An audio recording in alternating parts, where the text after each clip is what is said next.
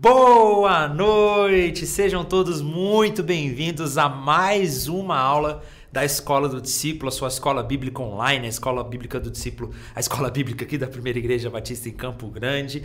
E nós estamos na, nessa nossa exposição do livro de Gênesis. E hoje nós vamos falar da ascensão de José do pior momento dele dentro da prisão a governador do Egito. Como isso aconteceu? Qual é a reflexão que nós temos para nós através desse texto? Então, vamos orar antes da gente começar? Senhor, obrigado por essa noite, obrigado pela tua graça, porque o Senhor tem nos mantido com sua com saúde, o Senhor tem nos mantido com a sua fidelidade. Pedimos para que o Senhor fale conosco nesta noite, para que tudo seja para a tua glória e possamos ouvir a tua voz. No nome de Jesus. Amém. Amém.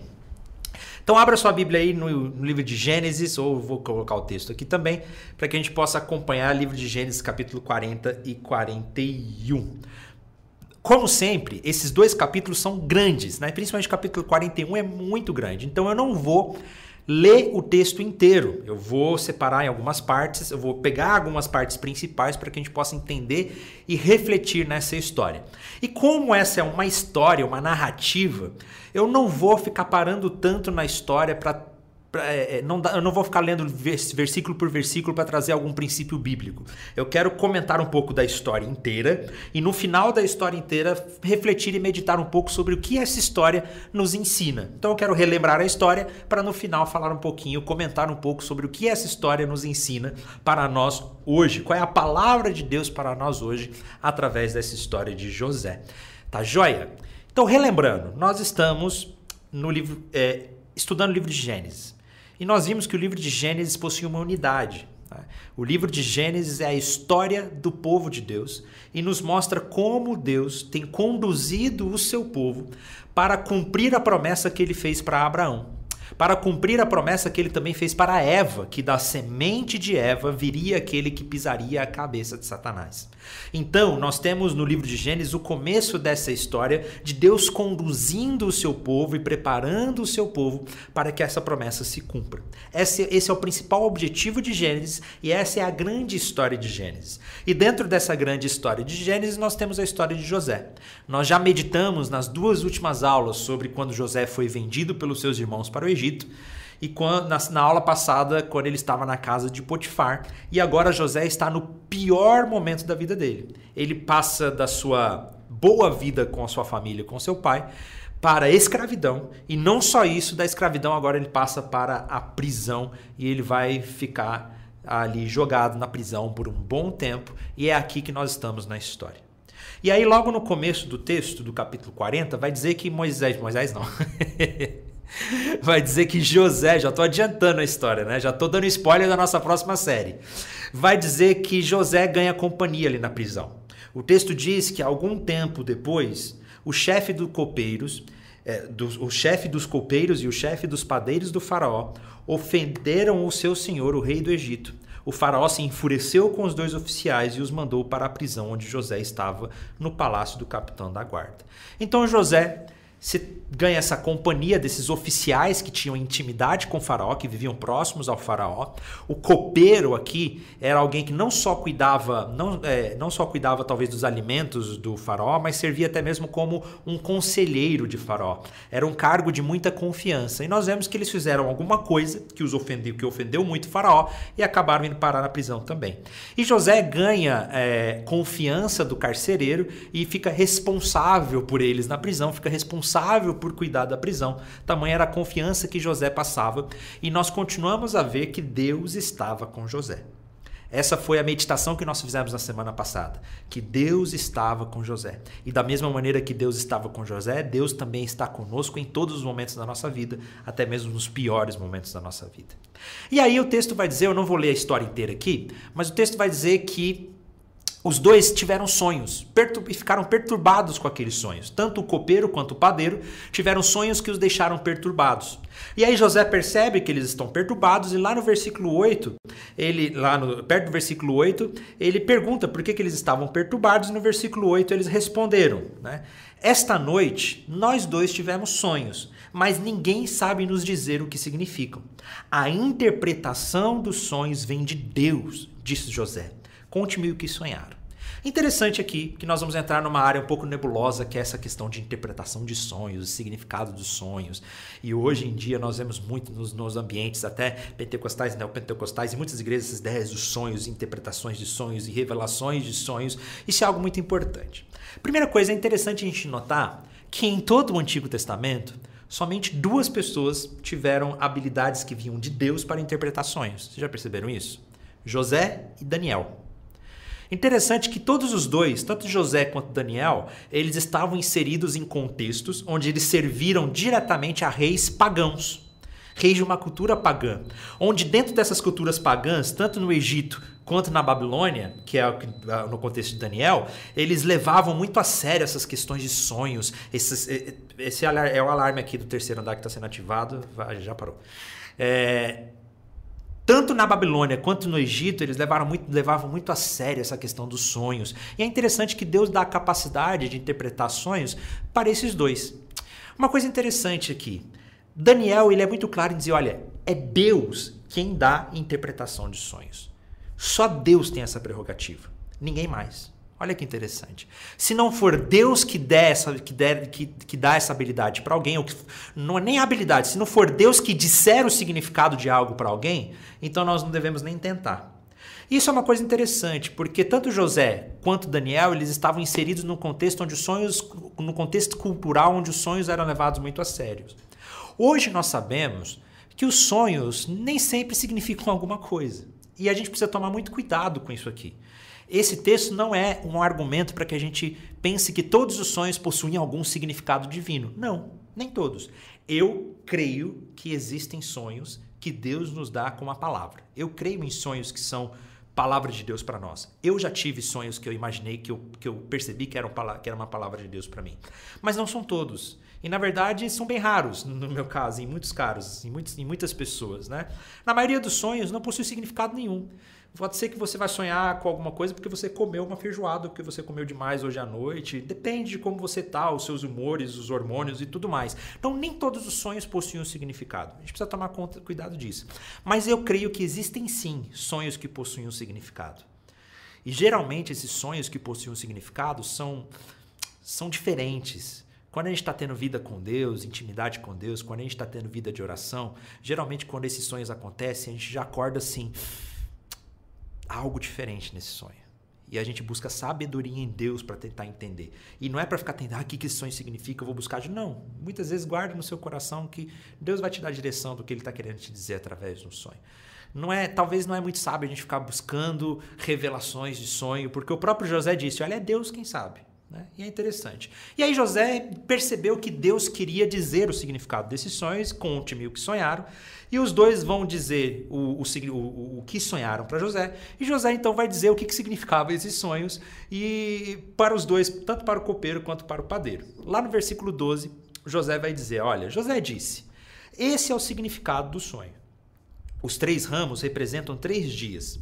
Dentro de três dias, o faraó o elevará de volta ao seu cargo de chefe dos copeiros. Quando a situação estiver bem para você, peço que se lembre de mim. Olha que interessante. Peço que se lembre de mim. Fale de mim ao Faraó, para que ele me tire deste lugar, pois fui, pois fui trazido à força da minha terra natal, a terra dos Hebreus, e agora estou nessa prisão onde fui lançado sem motivo justo. José interpreta o sonho do copeiro dizendo que ele voltaria a servir ao Faraó e pede para que ele se lembre dele quando estiver lá, o que não vai acontecer, a gente vai ver isso. E aí, o padeiro vê que José interpretou o sonho do copeiro e diz: Olha, então eu também quero a revelação do meu sonho. O que, que Deus quer dizer com o meu sonho? E aí a notícia não é muito boa, né? O José lhe disse, lá no versículo 18: Este é o significado do sonho. Os três cestos também representam três dias. Dentro de três dias, o faraó pendurará sua cabeça num poste e as aves comerão a sua carne. Então, a notícia para o padeiro não era muito boa. Deus estava dizendo que ele seria morto. E isso aconteceu. O texto vai dizer que três dias depois era o aniversário do faraó e ele preparou um banquete para todos os seus oficiais e funcionários. Convocou o chefe dos copeiros e o chefe dos padeiros para comparecerem à festa. Elevou o chefe dos copeiros de volta ao seu cargo para que voltasse a entregar o copo a Faraó. Quanto ao chefe dos padeiros, mandou enforcá-lo como José havia previsto ao interpretar o sonho dele. O chefe dos copeiros, porém, olha isso, o chefe dos copeiros, porém, se esqueceu completamente de José e não pensou mais nele. E aí, infelizmente, José vai ficar esquecido na prisão por mais dois anos, como nós vamos ver. Não dá para saber ao certo quantos anos José passou na prisão. Alguns vão dizer que ele pode ter passado de 5 a 7 anos ao todo na prisão. Então, um bom tempo ali, né? Antes de tudo isso acontecer. Mas agora nós vamos ver que José vai passar mais dois anos na prisão. É, eu estou lendo a história um pouco rápido para a gente tentar trazer uma breve reflexão no final. E aí, no capítulo 41, nós vamos ver que dois anos se passaram e agora Faraó vai ter sonhos. E esse capítulo é um capítulo muito extenso. É um capítulo onde os sonhos do Faraó são repetidos três vezes. O narrador conta o sonho do Faraó, depois o próprio Faraó conta o seu próprio sonho, depois José repete o sonho. Então eu não vou ler as três vezes, né? Vamos ler a primeira vez que o narrador conta e depois a gente percebe o que está acontecendo aqui. No capítulo 41, no versículo 1, diz então que dois anos inteiros se passaram e o Faraó sonhou que estava em pé na margem do rio Nilo. Uma pausa aqui rapidinho. Interessante que o sonho já começa no ambiente do rio Nilo. Isso com certeza trouxe uma preocupação ainda maior para Faraó, porque o rio Nilo era uma representação sagrada. O rio Nilo era considerado um deus, era considerado tudo no Egito. Toda a fertilidade, toda a, toda a, a, a agropecuária, tanto a pecuária, tudo no Egito rodava em torno do rio Nilo. Se algum problema acontecesse com o rio Nilo, o Egito acabaria. E é interessante que esse sonho acontece nas margens do rio Nilo. Em seu sonho, viu sete vagas, vacas gordas e saudáveis saírem do rio e começarem a pastar no meio dos juncos. Em seguida, viu outras sete vacas saírem do rio Nilo. Eram feias e magras e pararam junto às vacas gordas à beira do rio. Então as vacas feias e magras comeram as sete vacas gordas e saudáveis. Nessa parte do sonho, o faraó acordou. E aí o texto vai continuar. Depois voltou a dormir e teve outro sonho. Dessa vez viu sete espigas de trigo, cheias e boas, que cresciam em um só, em um só talo. Em seguida, apareceram mais sete espigas, mas elas eram murchas e ressequidas pelo vento do leste. Então as espigas miúdas engoliram as sete espigas cheias e bem formadas. O faraó acordou novamente e percebeu que era um sonho. Olha que interessante essa frase. Faraó percebeu que era um sonho. O que, que significa? O próprio Faraó percebeu que os dois sonhos, na verdade, representavam um sonho só. Isso é interessante a gente notar que talvez esse seja o motivo do que porque, do porquê José ganhou tanta confiança de Faraó. Daqui a pouco a gente vai falar um pouco mais sobre isso. Mas note que o próprio Faraó percebeu que aqueles dois sonhos eram um sonho só. Que aqueles dois sonhos possivelmente tinham um significado só. E o texto diz que Faraó ficou perturbado com aquilo e ele não conseguia dormir e ele chamou então os seus magos, os seus conselheiros. Isso era muito comum nas culturas antigas, tanto no Egito, no futuro na Babilônia também, de terem sábios magos, né? Os magos aqui não necessariamente são aqueles magos que você lembra do Gandalf no Senhor dos Anéis, não é isso, né? Os magos antigos, se a gente for contextualizar, seriam os nossos cientistas, seriam os nossos sábios, filósofos, né? Aqueles que tentavam entender o universo através das estrelas, da sabedoria, mas claro que também existia muita mistura com as suas religiões. Então não era separado diferente disso. Esses eram os magos, os sábios. O faraó então chama esses sábios e o texto diz que ninguém foi capaz de interpretar o sonho de Faraó. Ninguém trouxe, não, não, nem, nem de interpretar. Claro que interpretações devem ter surgido ali, né? Mas ninguém foi capaz de trazer paz ao coração de Faraó. Isso é interessante. Ele continuou perturbado. As interpretações que os sábios estavam dando não eram suficientes. E alguns comentaristas vão dizer que é possível até que os, os, os, sábios ali não tivessem percebendo que era um sonho só. Talvez eles estivessem interpretando cada sonho com um significado diferente, mas o próprio Faraó tinha percebido que era um sonho só. E aí, nesse momento, o copeiro devia estar junto ao faraó, porque como eu falei, o copeiro era um cargo de confiança, um conselheiro do faraó. Talvez o faraó tivesse até perguntado pro copeiro: "Vem cá, você não sabe me dizer que significado tem esse sonho?" Você não sabe me dizer? E talvez tenha sido nesse momento que o copeiro lembrou: opa, eu me lembrei que quando eu estava preso, tinha um certo José, um hebreu, que está lá há bastante tempo, que eu tive um sonho e ele soube interpretar o meu sonho.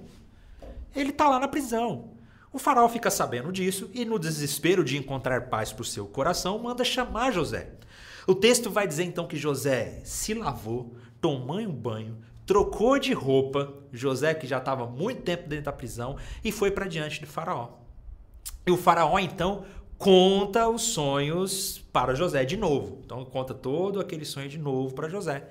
E aí José, diante do Faraó, que nem imagina o que está para acontecer na vida dele, responde, né? José respondeu, no capítulo lá no versículo 25.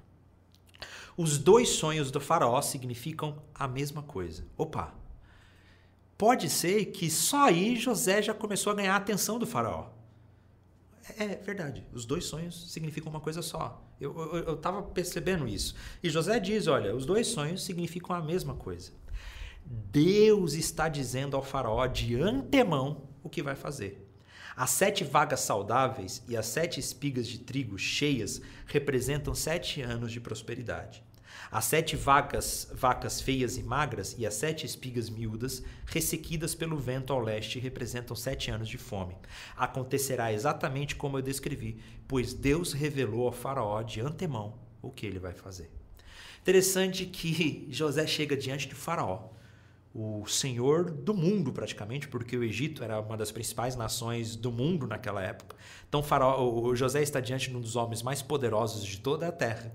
E ele diz assim, eu não coloquei o texto aqui, mas antes pergunta, é, pergunta, ele pergunta para José, olha, me disseram que você sabe reinterpretar sonhos, e José diz novamente, eu não, eu não sei de nada não. É Deus quem dá o significado desses sonhos. Se Deus quiser falar, ele vai falar, senão eu não tenho capacidade nenhuma. É Deus quem revela tudo isso. E José tem essa ousadia de dizer: olha, é Deus quem revela sonhos, é Deus quem revela as coisas. E aí Faraó conta o sonho e Deus então dá a interpretação para José. E José diz: Olha, Deus está determinando algumas coisas que vão acontecer no futuro. Deus está predestinando algumas coisas que vão acontecer no futuro. E, e, acontecerá exatamente como eu descrevi, pois Deus revelou ao faraó de antemão o que ele vai fazer. E aí, nos versículos seguintes, ele continua: olha, os, os próximos sete anos serão um período de grande prosperidade em toda a terra do Egito. Depois haverá sete anos de fome tão grande que toda essa prosperidade será esquecida no Egito, pois a fome destruirá a terra. A escassez de alimentos será tão terrível que apagará até a lembrança dos anos de fartura.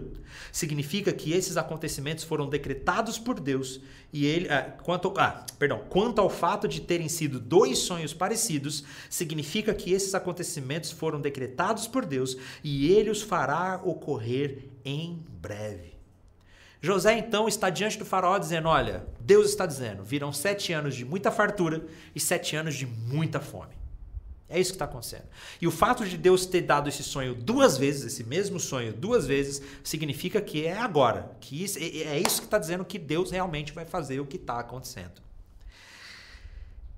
E aí, José, que era demonstrou muita sabedoria nesse momento, e que nós vemos que Deus realmente estava com José nesse tempo, que Deus está dando todas essas estratégias para José. José ele vem já com uma provisão, com uma provisão não, com uma ideia. Ele não simplesmente joga a bomba para Faraó. Ele vem com uma possível solução. E isso é muito interessante. O próprio José, entendendo o que estava acontecendo, diz para Faraó o seguinte: "Portanto, Faraó, você deve encontrar um homem inteligente e sábio e encarregá-lo de administrar o Egito." O faraó também deve nomear supervisores sobre a terra para que recolham um quinto de todas as colheitas durante os sete anos de fartura. Encarregue-os de juntar todo o alimento produzido nos anos bons que virão e levá-lo para os armazéns do faraó. Mande-os estocar e guardar os cereais para que haja mantimento nas cidades. Desse modo, quando sete anos de fome vierem sobre a terra do Egito, haverá comida suficiente, assim a fome não destruirá a terra. E o mais incrível de tudo está para acontecer agora. Agora é o ápice da história de José, em que nós vemos ele passar por toda aquela provação, por toda a humilhação, por todos os problemas que ele passou em sua vida.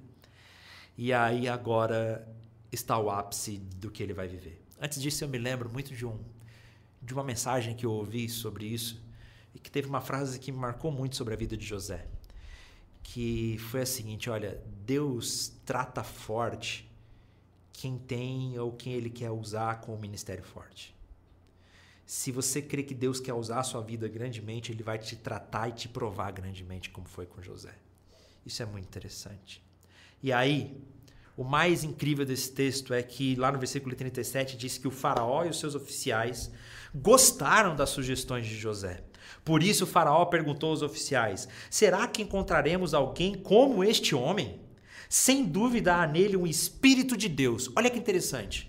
Faraó reconhece que Deus está com José, que há um espírito de divindade em José, que há algo de diferente em José. Então, a, a, única explicação que nós encontramos do porquê Faraó ter confiado tanto no rapaz que estava preso e acabou de aparecer na frente dele é porque ele percebeu que existia algo de divino nele.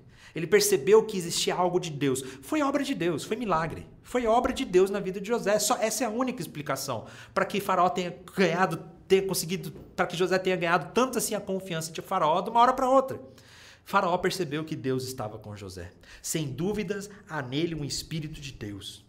Então Faraó disse a José: Uma vez que Deus lhe revelou o significado dos sonhos, é evidente que não há ninguém tão inteligente ou sábio quanto você. Ficará encarregado de minha corte, e todo o meu povo obedecerá às suas ordens. Apenas eu, que ocupo o trono, terei uma posição superior à sua. Meu Deus! Imagina esse jovem José ali que acabou de sair da prisão, que estava passando por todas aquelas partes, aqueles momentos terríveis da vida dele, e agora ele está diante do farol e o farol dizendo: Olha, você está virando governador de tudo. Oi? Não, não sei se eu entendi. Oi? É, não, eu, ninguém vai, ninguém além de mim vai mandar em você. E aí o faraó acrescentou, lá no versículo 41, eu o coloco oficialmente no comando de toda a terra do Egito. Então o faraó tirou do dedo seu anel com selo real e pôs no dedo de José. Mandou vesti-lo com roupas de linho e pôs, e pôs uma corrente de ouro em seu pescoço. Interessante que José teve a sua túnica. Lembra que a túnica que o pai lhe deu, que era uma túnica que representava a realeza, que foi rasgada e ele foi vendido pelos seus irmãos? Agora ele ganha uma nova túnica. Agora ele ganha uma túnica de realeza de verdade. Agora, os sonhos que José teve lá com seus irmãos estão começando a se cumprir. Olha que loucura, loucura não, né? Olha como que Deus realmente estava no controle de tudo. Também o fez andar na carruagem reservada para quem era o segundo no poder, e por onde José passava gritava-se a ordem: ajoelhem-se. Assim o faraó colocou José no comando de todo o Egito e lhe disse: Eu sou o faraó, mas ninguém levantará a mão ou o pé em toda a terra do Egito sem a sua permissão. Gente, milagre, milagre. Deus levanta José da escravidão e o coloca no reinado do Egito, como governador do Egito, para salvar o mundo inteiro. Daqui a pouco eu quero meditar e refletir um pouquinho sobre isso. Mas nós vemos como realmente Deus sempre esteve no domínio e no controle da vida de José e da história de José. Que todas as desgraças que aconteceram na vida de José foi plano de Deus. Um parênteses que durante esse tempo, lá no versículo 50, diz que durante esse tempo Antes do primeiro ano de fome, José e sua mulher Azenate, filha de Potífera, porque o texto diz que Faraó deu uma mulher para José casar, que era filha de um oficial, de um, de um sacerdote, sacerdote de honra, tiveram dois filhos. José chamou o filho mais velho de Manassés, pois disse: Deus me fez esquecer todas as minhas dificuldades e tenho a família e toda a família do meu pai. José chamou o segundo filho de Efraim, pois disse: Deus me fez prosperar na terra da aflição. Interessante que ele dá para os seus filhos dois nomes hebreus, ele não dá nomes egípcios, ele dá nomes hebreus. O primeiro significa que Deus me fez esquecer. Só que esse esquecer de José aqui não é esquecer intelectualmente, não é que ele não se lembrava mais da sua família, mas é que aquilo não lhe afetava mais, aquilo não lhe machucava mais, aquilo não tinha mais parte com ele e Deus fez eles prosperar numa terra estranha. Mas é interessante esses dois filhos de José terem nomes hebreus, até porque os dois filhos de Manassés, é, perdão, os dois filhos de José, Efraim e Manassés, se tornarão parte das doze tribos de Israel lá na frente. Então vale a pena ter essa menção. E aí o texto termina dizendo que gente de todos os lugares ia ao Egito comprar cereais de José, pois a fome era terrível no mundo. Quando a fome começou, eles tinham guarda, eles tinham guardado a comida e o mundo inteiro ia buscar comida no Egito. Vale a pena lembrar que o mundo inteiro aqui, do, da perspectiva do autor desse texto, é o Oriente Médio Antigo. Né? Era o mundo inteiro conhecido daquele tempo. Ele não está falando da terra inteira, até porque eles não tinham ideia disso, mas é o mundo inteiro daquela região toda. E aí a gente termina esse capítulo. De José saindo de escravo e prisioneiro a governador de todo o Egito. Que grande ascensão. E o que nós temos para aprender com esse texto? O que nós podemos aprender com tudo isso? Eu queria chamar a atenção que a gente precisa tomar cuidado ao ler algumas histórias do Antigo Testamento, ao interpretar algumas histórias do Antigo Testamento. Nós estamos falando aqui de uma história, de uma narrativa uma narrativa de como Deus conduziu o seu povo para cumprir a promessa a Abraão e como Deus conduziu o seu povo para a vinda do Messias. Essa é a grande história da Bíblia. Essa é a grande história que nós temos no livro de Gênesis. Essa é a história de como Deus fez. Isso não significa que Deus fará igual com você. Isso é importante porque eu já vi pessoas pregando, eu já vi pessoas interpretando as, as histórias do Antigo Testamento pensando que a mesma coisa que aconteceram com os personagens bíblicos precisa acontecer com a gente também. Seja como José, porque você vai ser próspero igual foi José. Seja como José quando você estiver sofrendo, porque Deus vai te colocar sobre as outras pessoas depois. Faça como José, porque vai acontecer igual com a sua vida. Não. Tome muito cuidado com esse tipo de interpretação. Não é essa a mensagem principal da história de José. A mensagem principal da história de José não é que Deus vai fazer igual com a gente. Até porque eu já vi muita gente sofre, muitos sofrem e morrem em sofrimento. Até porque no Novo Testamento, no Novo Testamento nós vemos o autor de Hebreus dizendo que muitos sofreriam e seriam mortos sem ver a glória que Deus tinha preparado. Então, nós, ao lermos as histórias do Antigo Testamento, inclusive fica a dica, fica a dica aí, logo depois da aula, assista um videozinho antigo, um vídeo antigo, eu gravava com um Moto G aqui ainda na biblioteca da igreja, sem microfone, sem nada, mas o conteúdo é muito bom, que fala, olha, cinco erros que cometemos ao ler as narrativas do Antigo Testamento, ao ler o Antigo Testamento. Um dos erros que nós cometemos no Antigo Testamento é esse erro de achar que Deus tem a obrigação de fazer com a gente igual fez com Daniel, igual fez com José. Não. O que, que nós aprendemos com a história de José? Primeira coisa, nós aprendemos que Deus estava com ele. Nós vimos isso na semana passada. Deus estava com José em todos os momentos. E nós aprendemos que Deus estava no domínio e no controle da história, que nada foge aos planos dele. Essa é uma mensagem que nós podemos trazer para nós? Sim, Sabe por quê? Porque no Novo Testamento o próprio Jesus também prometeu: Eu estarei com vocês todos os dias até a consumação dos séculos. Se Jesus prometeu que estaria conosco, então, assim como ele esteve com José em todos os momentos, nós precisamos crer que ele também está conosco em todos os momentos, conduzindo a nossa história, ainda que a gente não consiga perceber que ele está conduzindo a nossa história. Pode ser que nunca aconteça com a gente como José, de Deus colocar a gente em cargos de liderança, de governo, de exaltar a nossa vida. Pode ser que isso nunca aconteça, mas uma certeza nós temos: Deus nunca nos deixa e Ele sempre está conosco. Sempre está ao nosso lado. A segunda coisa que a gente aprende é como Deus conduz a sua história para cumprir a sua promessa. Que as promessas dele serão cumpridas. Nós vemos, o John Walton diz que através da vida de José, nós vemos que Deus estava com ele. O John Walton fala na superfície José está sendo feito por Faraó, feito, formado por Faraó. Tudo que José recebeu vem da mão de Faraó. Ofício, posição, privilégio, nome, esposa, tudo. Ele renasce como seno de Faraó.